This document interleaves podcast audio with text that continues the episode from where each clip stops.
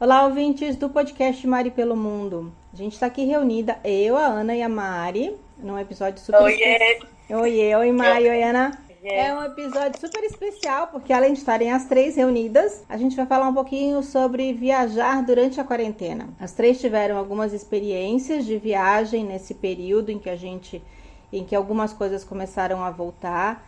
E agora, com a abertura, por exemplo, do Chile, da Argentina, alguns países voltando a receber turismo, acho que é um assunto que dá, traz muita curiosidade. As pessoas querem saber como está sendo essa experiência.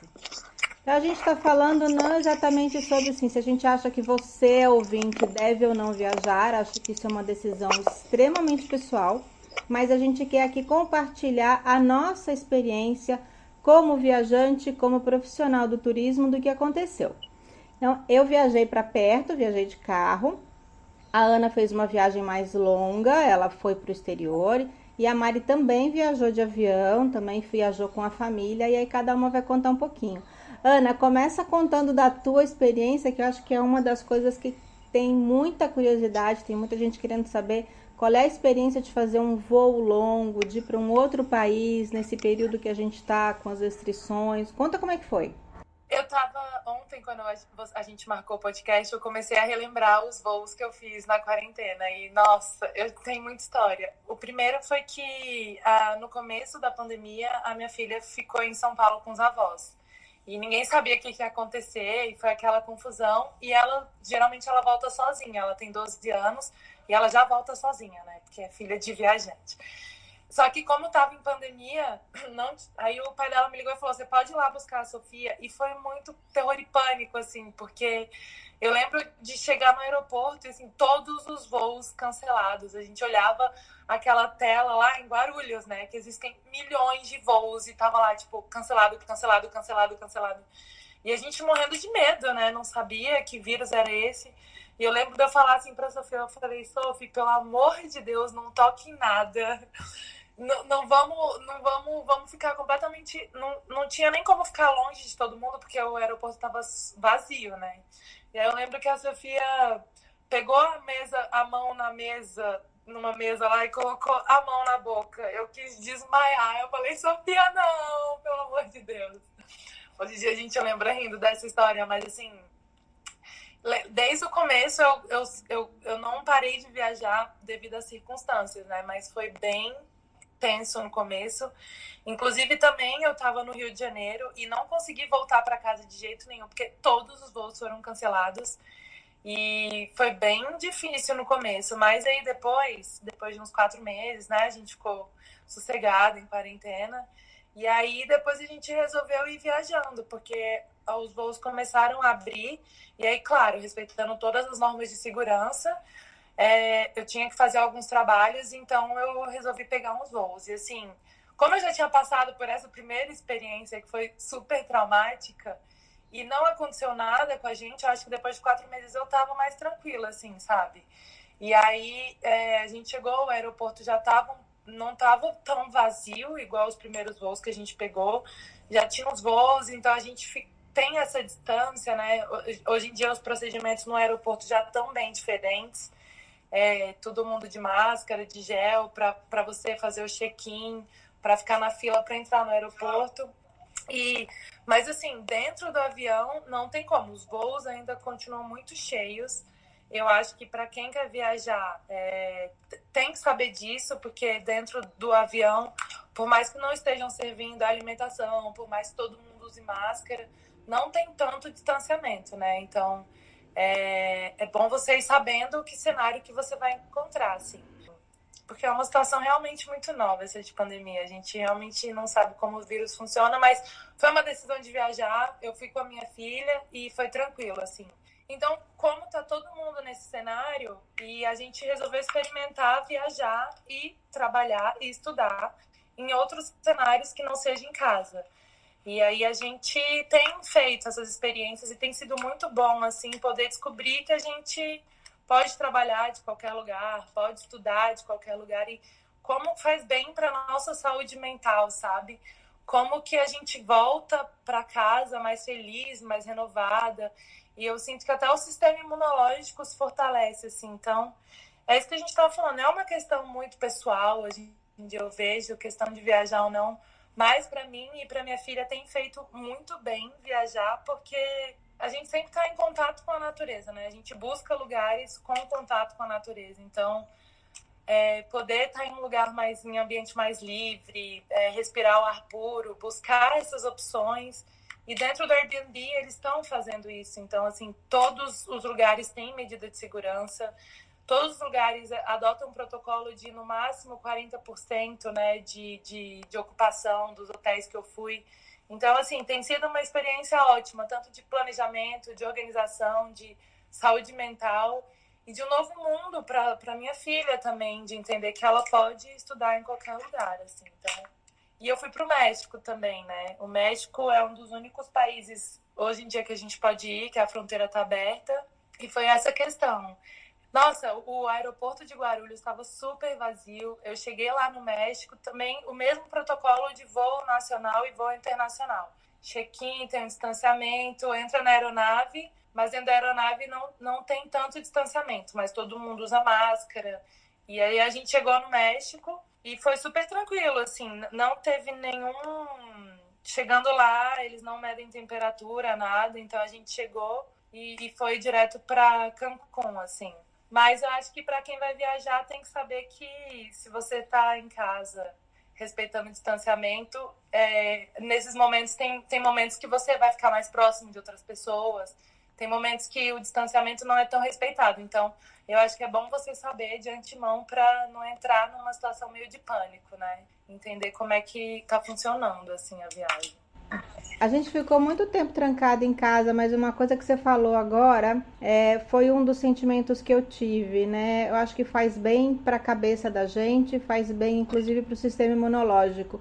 Eu me lembro do médico do meu filho sempre falando que viajar em família traz uma maior imunidade e mais saúde pelos próximos seis meses. Né? Ele fez exatamente essa, ele disse exatamente essa frase, está num podcast porque a gente entrevistou ele.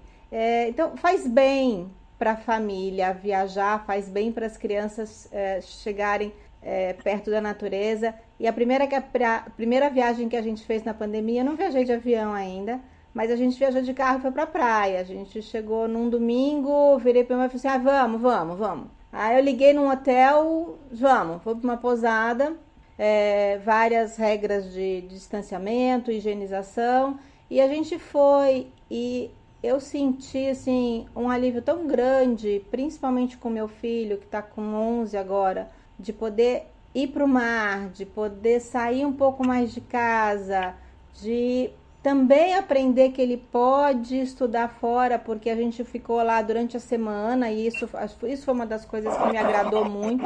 Eu fui para a praia durante a semana e tinha muito pouca gente. Então, de tarde ele estudou, assistiu às aulas dele no Wi-Fi, fez as lições dele, mas no final da tarde ele pôde andar na praia, no outro dia de manhã nadar. Assim, tava difícil até tirar o menino da água, mesmo sem estar muito calor. Então eu acho que foi, foi importante, mas realmente é uma decisão muito pessoal de, de cada um. Mari, como é que foi a tua experiência? É, eu estava ouvindo aqui, a, eu acho que realmente a primeira viagem é a que fica mais marcada, né? Porque a gente não sabe como agir, o que, que vai encontrar, o que, que tem mais, o que, que não tem e tal. E eu tive que descer para assim, tinham pouquíssimos hotéis abertos, a estrada super vazia e a gente levou um arsenal, assim, de álcool gel e de pano para passar nas coisas, na maçaneta, em tudo. A gente deu uma geral, assim, no, no quarto antes de...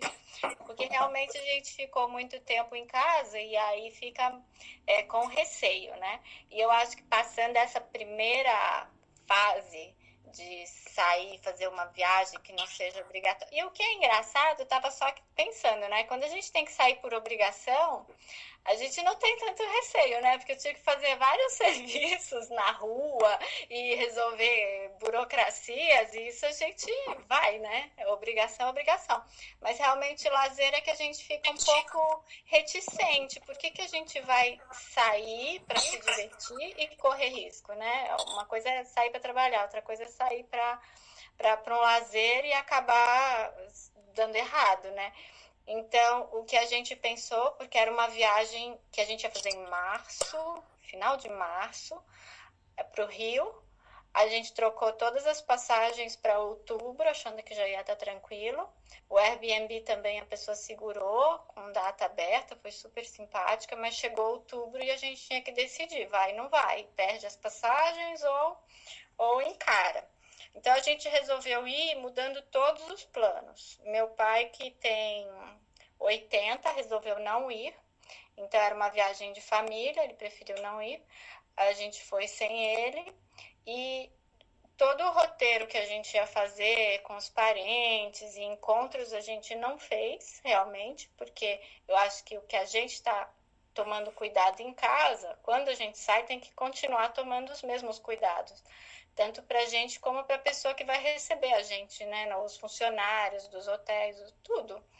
Então, a gente suspendeu os encontros que a gente ia fazer, fez só alguns poucos, ao ar livre, com máscara, aquelas coisas, e os passeios só com a gente mesmo, o núcleo familiar. Aí foi para praia, foi para os lugares que a gente queria ir para passear, aproveitou bastante. As crianças gostaram muito foi mais limitado do que uma viagem normal, sem esse é, sem a pandemia.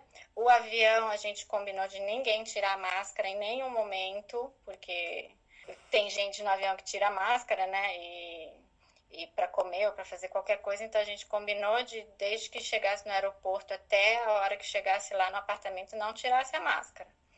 E a roupa também, assim que a gente chegou lá, todo mundo trocou de roupa e tal.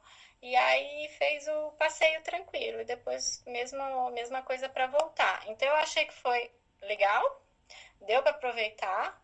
Foi um pouco tenso, né, em alguns momentos, porque com criança a gente tem que segurar para elas não lamberem mesa, né, não lamber corrimão, essas coisas. Nossa, desesperador. Não é?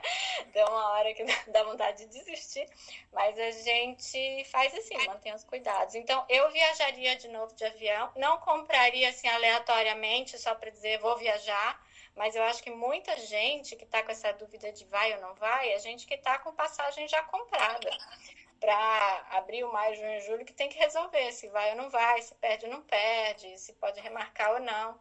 Então, nesse esquema, assim, eu acho que se a pessoa mantiver bem a, os protocolos, eu acho que dá para fazer uma viagem. Já está tudo aberto, tudo funcionando, todo mundo se cuidando.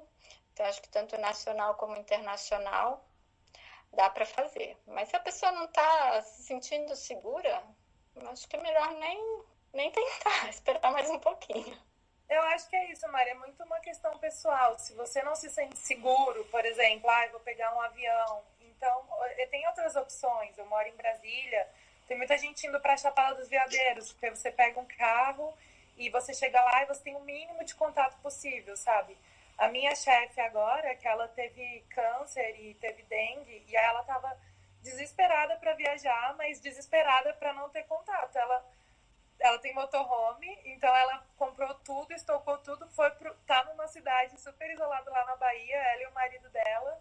E assim, continuou viajando, né? Eu acho que existem formas e formas de você viajar. Acho que é você se conhecer e estudar, porque quanto mais informação você tiver e se você se sente seguro com aquela opção, melhor. É, é uma, acho que mais que nunca viajar virou uma questão muito individual. Então acho que você tem que, isso mesmo, se instruir, é, saber o que, que você vai encontrar lá para se sentir segura. E é isso, porque a, a intenção é você ficar melhor do que você voltar melhor do que você saiu, né? A gente sabe que assim, a minha experiência eu sempre volto mais renovada, mais feliz, mais tranquila, tipo um restart, né? Porque a gente volta para casa renovado. Então, assim, eu acho que é muito bom se informar antes de tudo para tomar essa decisão. E a gente, a gente tem visto várias imagens dos últimos feriados de lugares lotadíssimos. Então, também, se a pessoa não teve ainda o Covid e não tem os anticorpos, porque tem gente que já teve, eu tenho um casal de amigos que já teve e está viajando normal, porque o risco é um pouco diferente, né? A gente não sabe se tem ou não, mas é um pouco diferente. Agora, se a pessoa ainda não teve, primeira viagem, vai no feriado, num lugar lotado, não é tem é pra como. Passar raiva, é, pra é passar vai passar nervoso, vai passar medo, vai. vai frustrar a viagem. Tenta ir num contrafluxo, num lugar mais perto, se tiver ruim, volta para trás. O plano B e o plano C agora funciona bem. Mesmo porque voo cancelado ainda tem, né? A troca de voo, nada tá assim tão certo. Então, planejamento é bom. Eu estava escutando justamente essa parte de encontros familiares, que hoje é uma é, é onde há mais risco, né? Então, mesmo com as viagens de, de final de ano e família, é legal tomar algumas precauções. A gente está falando, óbvio, de quem pôde ficar em casa, quem tem essa opção e tal, porque a hora que a gente estava no avião, assim, 90% do pessoal que estava no avião era gente a trabalho, indo para lá e para cá. Inclusive, a gente era o único, as únicas crianças, né? Assim, que tinha criança ali no voo era a gente. Então, realmente, quem está precisando trabalhar para lá e para cá já está fazendo isso desde agosto, julho, agosto, né? É mais pra, a gente está falando aqui para quem está pensando em viajar a turismo mesmo. Inclusive, a gente queria gravar esse podcast para falar dos tipos de hospedagem, o que, que a gente sentiu melhor e não sentiu tão bem, porque a gente acabou juntando as três. A gente foi para Airbnb, para hotel, para resort, para pousada. Pousada. E então, assim, o primeiro que eu fui foi hotel. Então, eu fiz toda essa limpeza, mas na segunda vez que eu fui fiquei num hotel, eu já achei que eles estavam tão limpos, tão limpos, tão limpos que eu não senti essa necessidade. Aí quando eu fui para um Airbnb, eu já senti. Tanto que a gente levou as fronhas de casa, teve um esquema assim um pouco mais de cuidado. Também passou álcool nas maçanetas, em algumas coisas, mas depois do segundo, terceiro dia a gente relaxou também. E foi isso. Então eu acho que tem que procurar direitinho uma hospedagem que tenha uma boa uma boa limpeza. Se for Airbnb, tem que ter umas boas referências. Se for hotel, tem que ver se eles têm selos, se estão seguindo os protocolos. É, eu tive uma experiência com Airbnb também. Eu fiz, foi a primeira viagem. A gente levou, eu levei lençol, levei coberta, levei tudo para trocar tudo e usar tudo que eu tava levando, tava levando de casa, toalha de banho inclusive. Foi um negócio mais meio como eu tava viajando de carro, facilitou, porque eu levei uma mala inteira com roupa de cama, mesa e banho, tudo, tudo. Aí eu tava, ainda tava mais temerosa. É, mas já depois a gente foi para uma pousada em Campos do Jordão e aí eu acabei escolhendo um lugar que eu já conhecia. Talvez isso também seja uma dica. Se você já conhece o lugar, sabe exatamente o que você vai encontrar, isso te dá um pouco mais de segurança. Tanto que para Campos eu não levei roupa de cama, porque eu sabia exatamente como era a pousada e ela já era um lugar uh, de muito de uma nota muito alta com relação à higiene e tudo. E eles estavam com um protocolo no café da manhã muito legal, café da manhã individualizado. Na praia a gente também ficou numa pousada e eu achei bem interessante o jeito que eles fizeram o café da manhã, que o café da manhã estava em buffet. Mas na frente da mesa do buffet tinha uma barreira de acrílico e não era você que se servia, era uma funcionária que te servia. Você via tudo e falava: ah, eu quero esse pedaço de mamão, eu quero esse pão, aquele outro.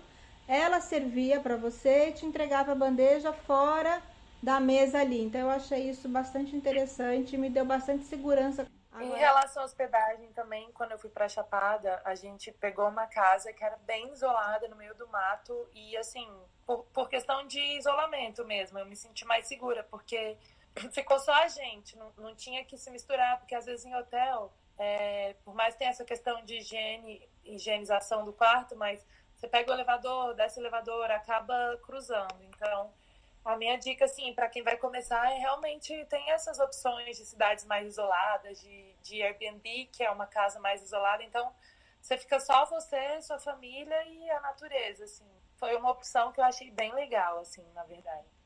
E o que é legal também, depois que a pessoa faz a primeira viagem e vê que dá para controlar, dá para evitar e tal, é não relaxar tanto, né? Porque o que, a, o que a gente vê acontecer é que depois a pessoa volta, ah, não, não aconteceu nada, então não vou tomar os mesmos cuidados da próxima vez. Eu acho que o que tem que ser feito, tem que ser feito até a gente ter uma uma resposta de que realmente a pandemia acabou, que já está alguma coisa assim, para ela não voltar. Realmente, Maria, essa parte é bastante importante. A gente não pode relaxar ou deixar de, de se cuidar e de cuidar dos outros que estão próximos da gente, seja numa viagem, numa saída ou para trabalhar, enquanto a gente não souber que tem um controle maior dessa pandemia. E eu espero que os nossos ouvintes tenham gostado desse bate-papo, dessas dicas, dessa troca de experiência que a gente teve com as viagens nesse tempo tão diferente que a gente está vivendo. E obrigada, Ana, obrigada, Mari, e a gente se encontra no próximo podcast.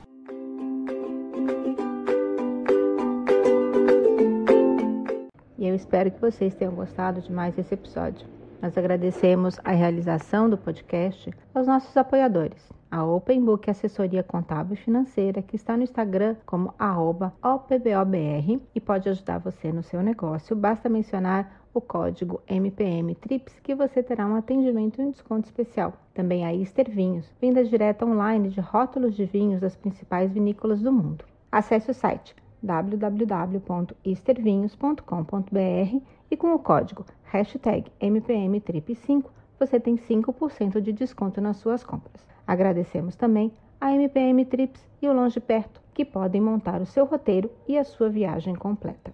E para conferir todas as nossas dicas de viagem, assine o feed no seu agregador preferido ou no Spotify e nos siga nas redes sociais. No Instagram, arroba maripelomundo.blog e no Twitter, Pinterest e Facebook, Mari Pelo Mundo. Acesse o site maripelomundo.com.br que todos os dias tem post novo com dicas e novidades. Muito obrigada e até a próxima!